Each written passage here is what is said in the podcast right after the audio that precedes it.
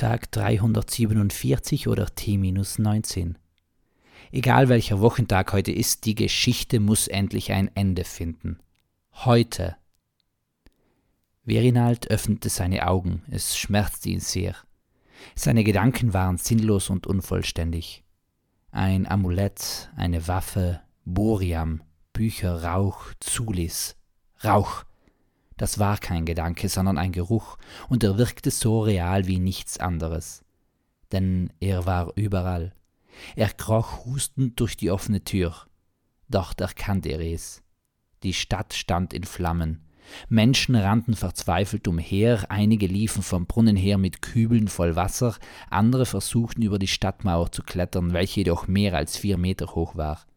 Das Geschrei wurde immer lauter, der Geruch immer beißender, und Verinald vernahm allmählich auch den Geruch von verbranntem Fleisch. Sein Pferd verfiel wieder in einen schnellen Trab. Boriam zügelte es zwar, aber es wurde nicht langsamer. Zugleich wurden die Huftritte immer lauter. Nein, der Regen müsste die Schritte doch dämpfen.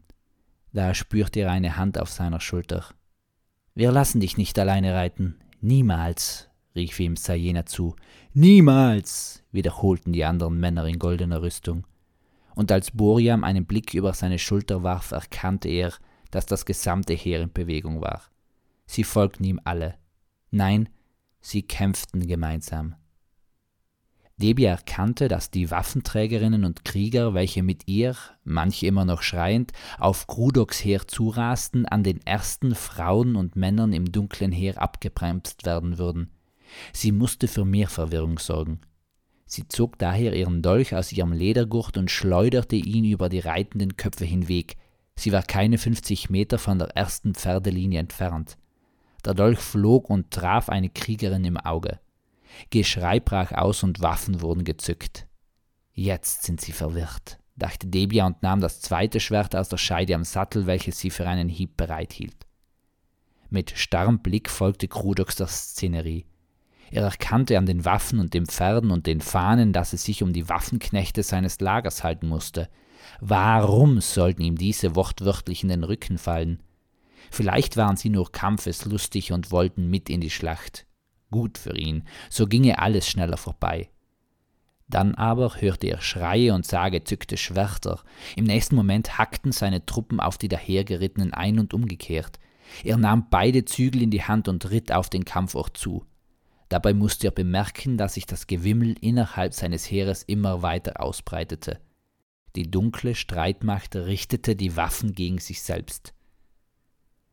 Boriam wusste die Geräusche nicht mehr zuzuordnen. Es klang nach einem Kampf, aber er hörte auch tausende Stimmen, die ängstlich und mutig zugleich atmeten und sich Kraft zusprachen. Sie ritten auf eine Anhöhe hinauf und erkannten zu ihrem Erstaunen, dass Krudoks Heer dabei war, sich selbst zu bekriegen. Über die hinteren Hügel ritten noch einige Pferde herab auf die Schlachtszene zu. Andere ritten ihnen verwundet oder unbemannt entgegen.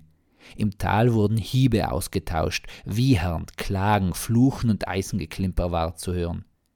Boriam gab seinem Hengst die Sporen und galoppierte mit ausgestrecktem Schwert auf die Gegnerinnen und Gegner zu. Und tausende Schwerter und Speerspitzen taten es ihm gleich. Der Regen vermochte das Blut nicht von Krudoks Rüstung zu waschen, auch wenn er immer heftiger wurde.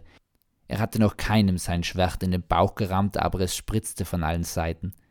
Gerade als er zu einem Schlag ausholen wollte, blendete ihn etwas. Aus jener Richtung, in welche sie reiten wollten, um die goldenen Ritter zu zermalmen, erhoben sich glänzende Rüstungen, welche auf den Talkessel zurasten. Krudox ließ sein Schwert wieder sinken. Er hatte verloren.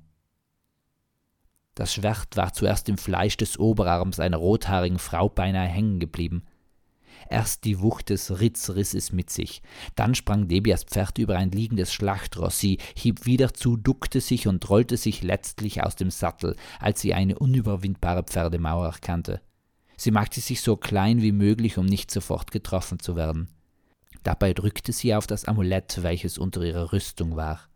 Sie hörte ein Klicken, dann sah sie ein Leuchten und im nächsten Augenblick fand sie sich wieder in Verinals Haus. Und der Meister stand strahlend vor ihr, während strömender Regen Feuer löschte. Peace Amen and out.